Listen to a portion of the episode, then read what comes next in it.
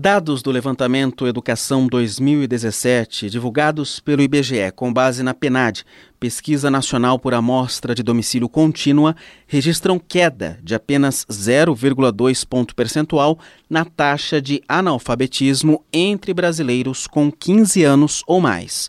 Esse índice foi estimado em 7%, ante 7,2% registrados em 2016.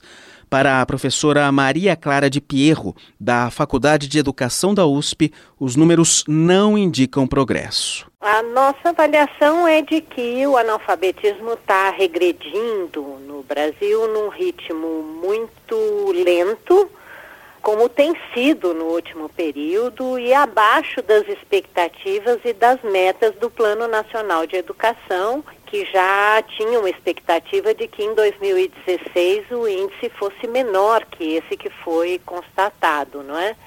Então, não é uma avaliação positiva.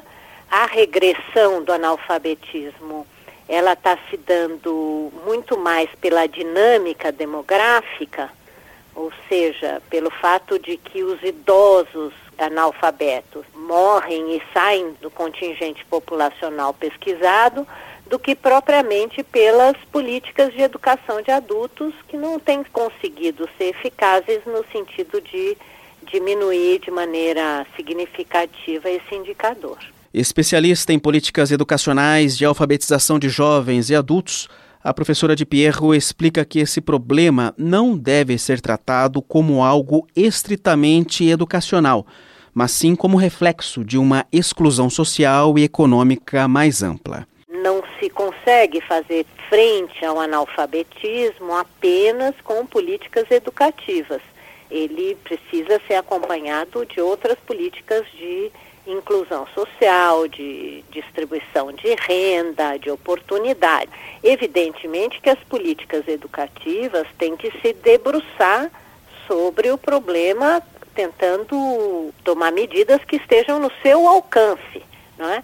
E, infelizmente, a educação de jovens e adultos não tem sido prioridade das políticas em nenhum momento, embora no plano da legislação o tema esteja suficientemente consignado como uma meta relevante de todas as políticas educacionais.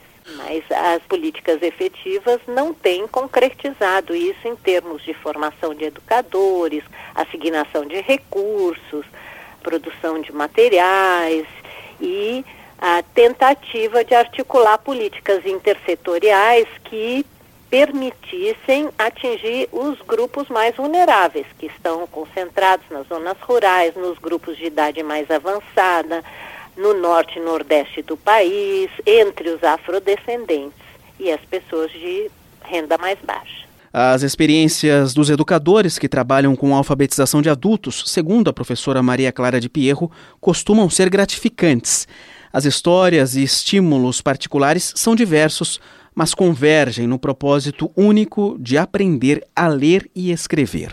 As motivações das pessoas que na idade adulta ou mesmo na velhice, né, buscam se alfabetizar, vão desde uma busca muito instrumental, né, de sair de uma situação de preconceito, de discriminação, de estigma que o analfabetismo a submete, até questões muito práticas que vão ganhar autonomia para circular na cidade, poder ajudar os filhos ou os netos na sua educação, de poder ler a Bíblia e, e ter práticas religiosas mais prazerosas mas também expectativas de participação na vida econômica e política e cultural do país, não é? Você vai encontrar em cada classe de alfabetização de jovens e adultos, em cada grupo, círculo de cultura, muitas dessas histórias de pessoas que trabalharam desde muito cedo na zona rural, que não tiveram seu direito à educação violado e que vão em busca desse direito que lhes foi negado na vida adulta ou até mesmo na velhice. A especialista da Faculdade de Educação lamenta que a própria Universidade de São Paulo dedique pouco do seu currículo de formação de professores para o trabalho com a educação de jovens e adultos. Segundo Maria Clara de Pierro, Não há disciplinas obrigatórias nesse sentido no curso oferecido na capital, apenas no de Ribeirão Preto. Fábio Rubira, para a Rádio USP.